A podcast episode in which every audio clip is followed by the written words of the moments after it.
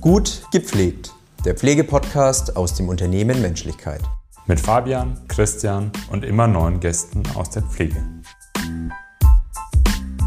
Hallo und herzlich willkommen zu Gut gepflegt, dem Pflegepodcast aus dem Unternehmen Menschlichkeit. Mein Name ist Christian und wir sind heute nicht in Martha Maria unterwegs, sondern im Diakonischen Werk Bayern in der Landesgeschäftsstelle in Nürnberg. Und bei mir sitzt heute die Laura Sophie.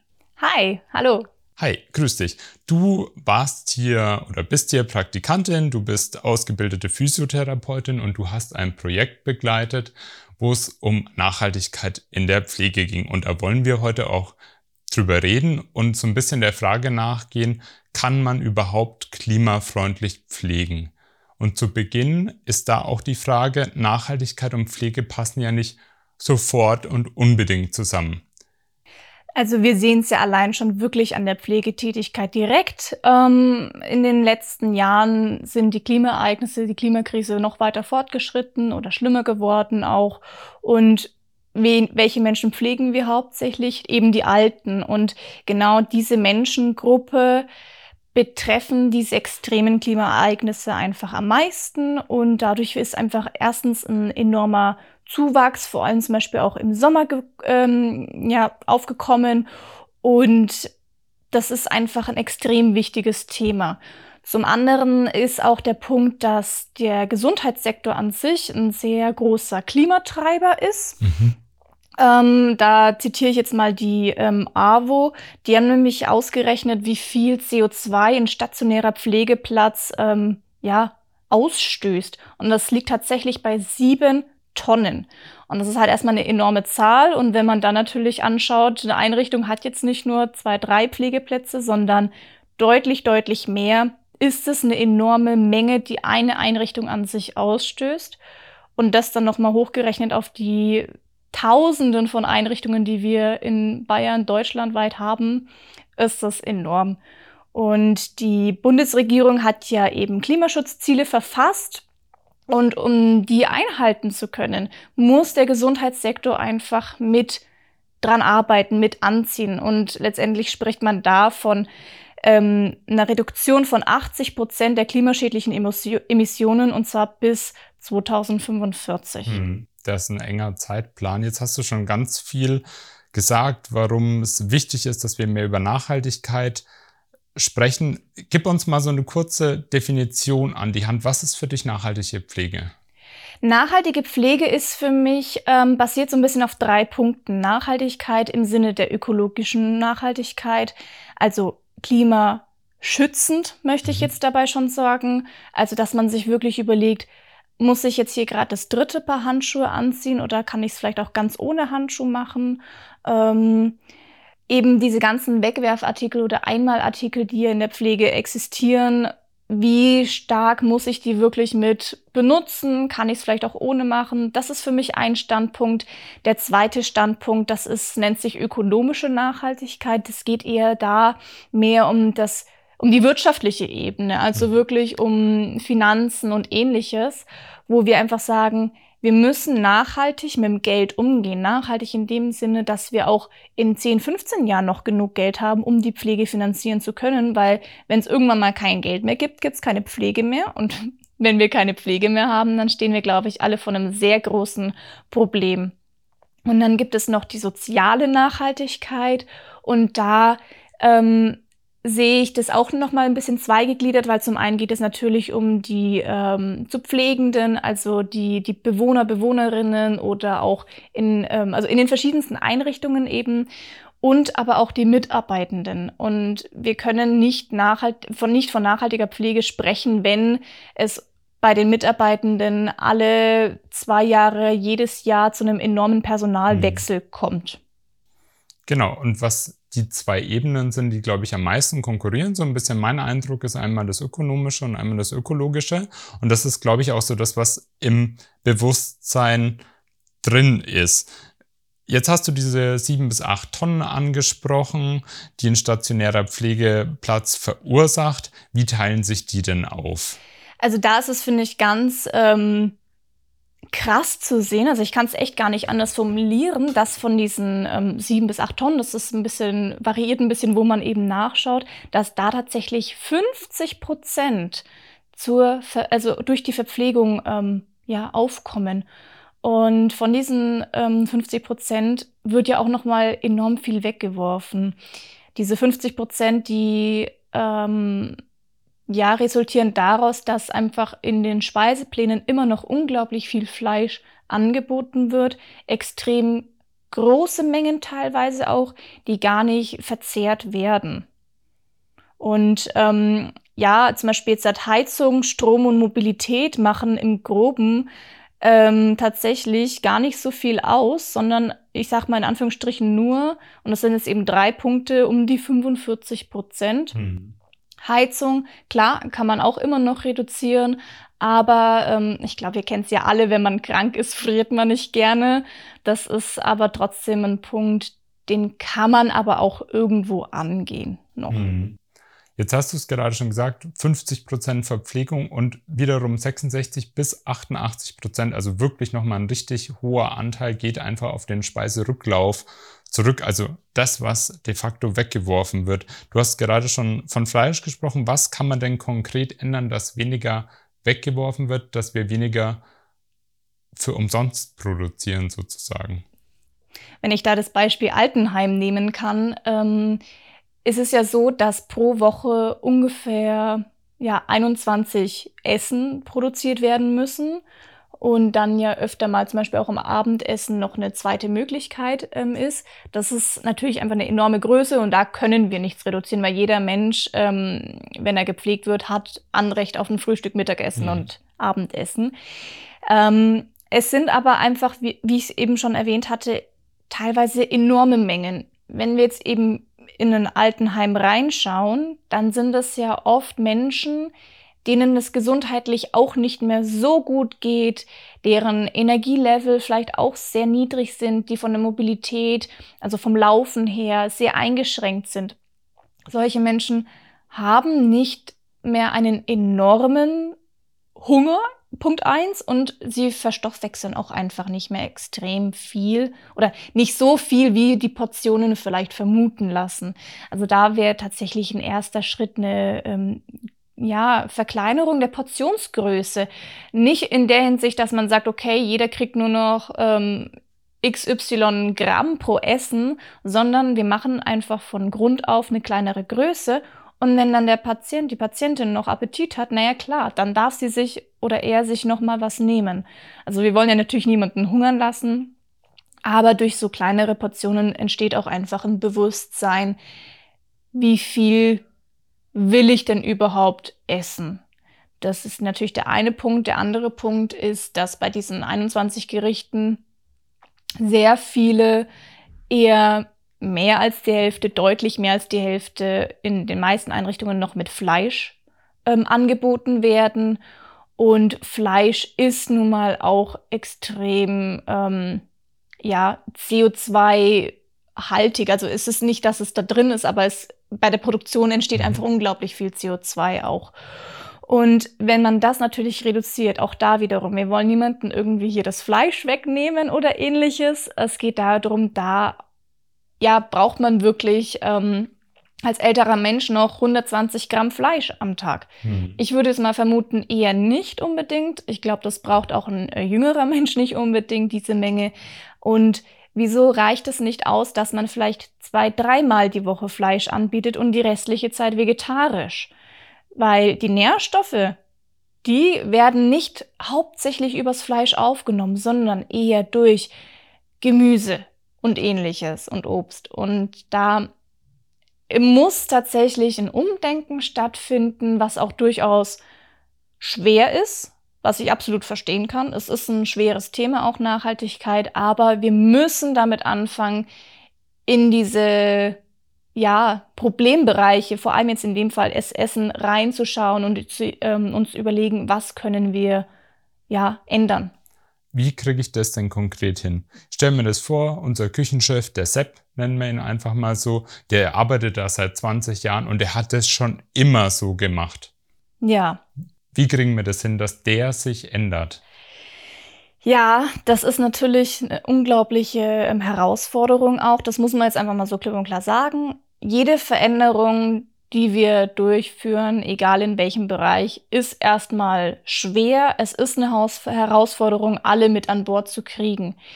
Ähm, und es geht auch nicht von jetzt auf nachher. Und wenn es eben ein Jahr dauert, aber dann dauert es ein Jahr und es hat sich am Ende vielleicht doch was verändert. Wir, wir müssen vielleicht überlegen, okay, wie können wir jemanden, der das seit 20 Jahren, also dem Sepp, wie können wir das ihm erklären, dass wir sagen, okay, ja, du hast es seit 20 Jahren so gemacht, aber so sieht es aktuell mit unserer Welt aus.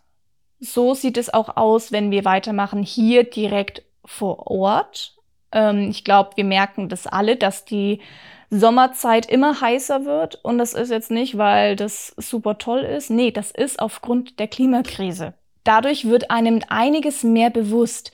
Und ich glaube, das ist ein guter Ansatzpunkt für Mitarbeitende, dass man sagt, okay, hey, der, ähm, der Pflegeplatz verbraucht so und so viel CO2, das liegt an der Verpflegung. Was würdest du vielleicht auch ändern? Auch eben in, ja, so in die Aktivität fordern, dass wir zum Selbst sagen, hey, okay, du machst es seit 20 Jahren.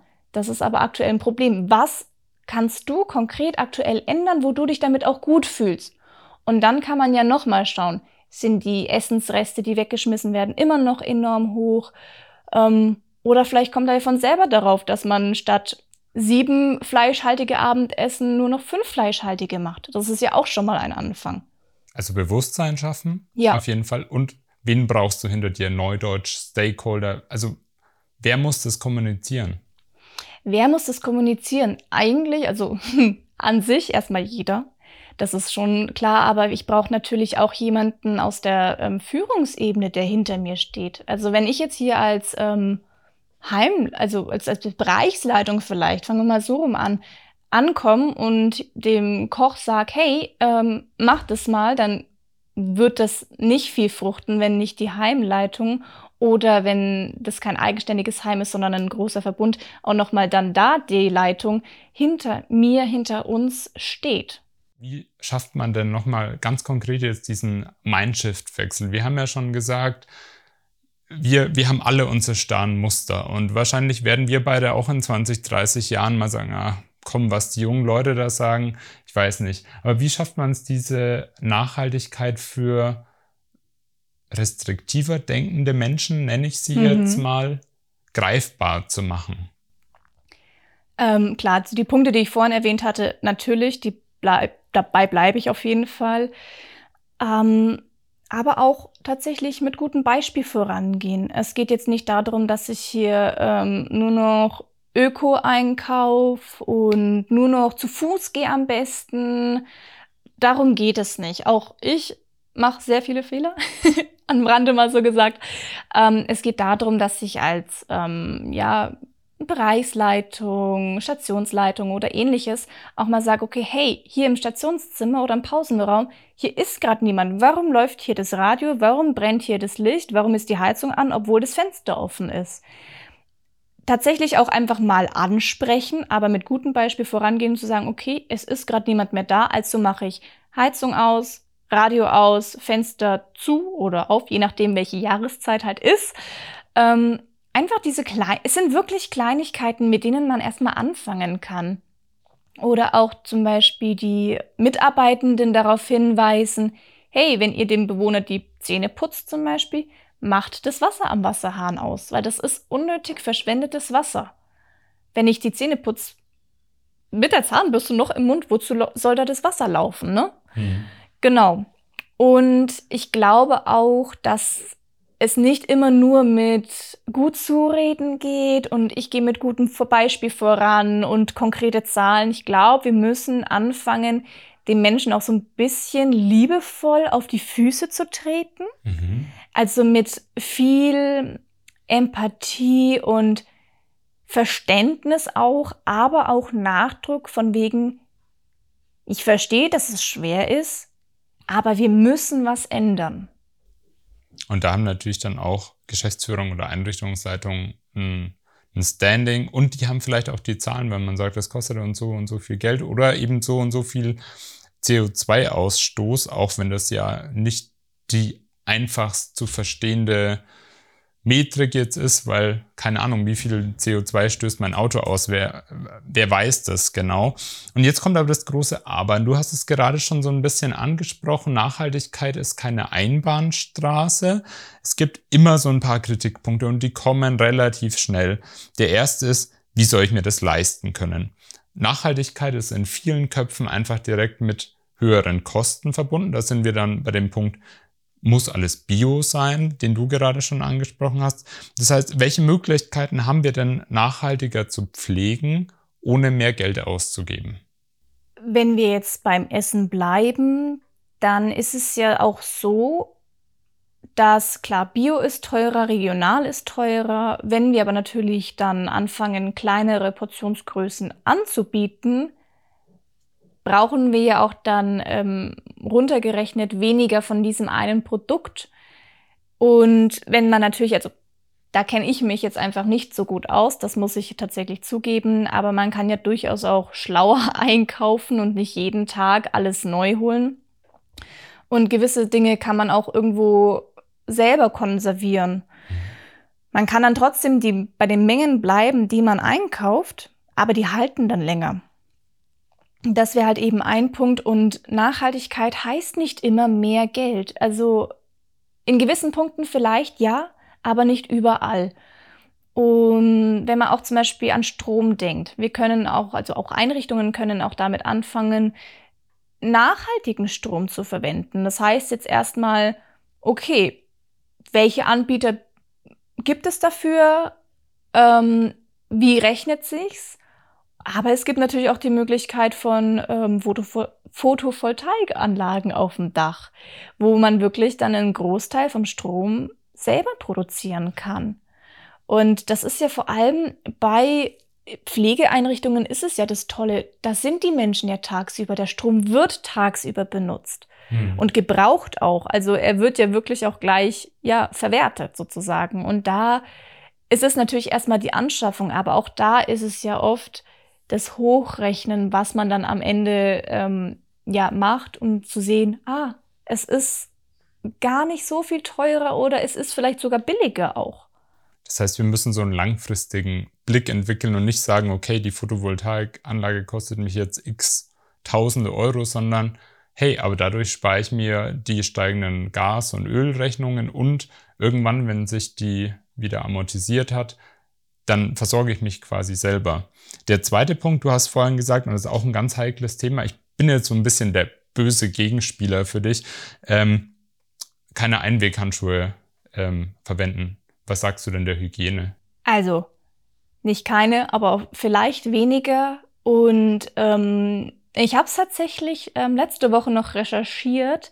Es gibt medizinische Handschuhe, die könnte man auch wieder desinfizieren. Die brauchen dann ein gewisses Gütesiegel. Aber das gibt es und dann könnte man zum Beispiel, wenn man sagt, okay, hey, ähm, ich habe gerade eine Tätigkeit, die muss ich bei zwei Patienten ausführen und ich brauche beides mal die Handschuhe und ich habe eben diese medizinischen Handschuhe, die ich ja desinfizieren kann, dann mache ich doch das, weil dann spare ich mir dadurch ein zusätzliches Paar Handschuhe. Und das sind so Kleinigkeiten, ja, auch das ist mit einer Recherchearbeit verbunden und einem gewissen Aufwand, erstmal herauszufinden, was darf ich machen, was darf ich nicht machen. Das ist vollkommen verständlich. Aber es gibt Möglichkeiten. Und ähm, klar, Hygiene ist das ähm, mit das höchste Gut, was es gibt. Und da dürfen wir auch keine Abstriche machen. Das ist vollkommen verständlich. Das sind wir, denke ich, alle auf einer ähm, Ebene, auf einer, äh, mit, ja. Und es gibt aber trotzdem immer noch so ein paar, ja, Pünktchen, wo man immer noch so ein bisschen was drehen kann. Das stimmt auf jeden Fall. Und es zeigt ja auch wieder, es braucht einfach dieses raus aus der Komfortzone, wie du gesagt hast, einfach mal in die Recherche zu gehen und auch dieses weiterzudenken, okay, ich spare jetzt halt in dieser einen Situation ein Paar, aber am Tag sind es dann vielleicht schon 30 Paar und im Jahr sind es dann 1000 und dann hören meine Mathekenntnisse auf. Aber es summiert sich ja einfach und das sind diese, ja, diese kleinen Stellschrauben, die sehr wichtig sind. Und wenn man manche Produkte vielleicht auf Mehrweg umstellen kann, dann hat man ja auch schon was gewonnen. Wie würdest du denn sagen, dass du selbst, es geht, wir haben über Vorbildfunktionen geredet. Das eine ist natürlich der berufliche Kontext. Was, was machst du konkret selber auch zu Hause, um nachhaltiger zu sein? Ähm, tatsächlich jetzt das beste Beispiel Zähneputzen. Ähm, klar, wir alle müssen Zähne putzen, dafür braucht man auch ein bisschen Wasser. Aber das ist, ich mache das ganz bewusst, wenn ich meine Zähne putze, ist das Wasser aus. Und wenn ich mit ähm, Freunden irgendwo bin und man halt abends, also mit Übernachtung, und ich sehe, da läuft das Wasser, dann werde ich ein bisschen fuchsig. Also dann wird das Wasser ausgemacht, wenn ich das sehe.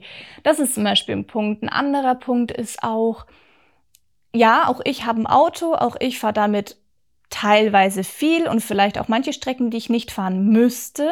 Was ich aber immer mache oder immer schaue, ist, wenn ich einkaufen gehe oder einkaufen muss, dass ich nicht sage, okay, ich fahre erst von der Arbeit heim und fahre dann wieder los. Also die nächste Einkaufsmöglichkeit sind so mh, mm, zehn Minuten mit dem Auto entfernt. Also ist auch nichts unbedingt in extremer Laufweite, wenn ich jetzt nicht eine Stunde dafür hergeben möchte dass ich sage, okay, ich fahre da eh dran vorbei, also halte ich da schnell, dass man es einfach verbindet, dass man es auf dem Weg, ja, mhm. verbindet, genau.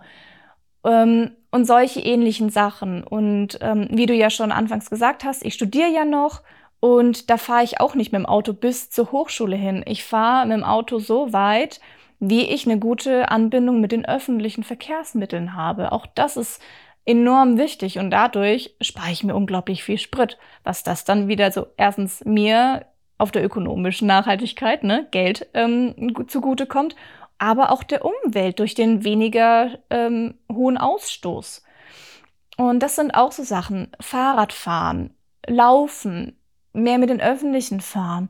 Ähm, es gibt ja auch die Möglichkeit mittlerweile, und das machen ja auch schon außerhalb vom Gesundheitswesen sehr viele Unternehmen, das Angebot von einem Jobrat. Das sind mhm. meistens E-Bikes, die dann irgendwie mitfinanziert oder geleast werden, wo es dann für Arbeitnehmende ähm, günstiger ist, an ein E-Bike zu kommen.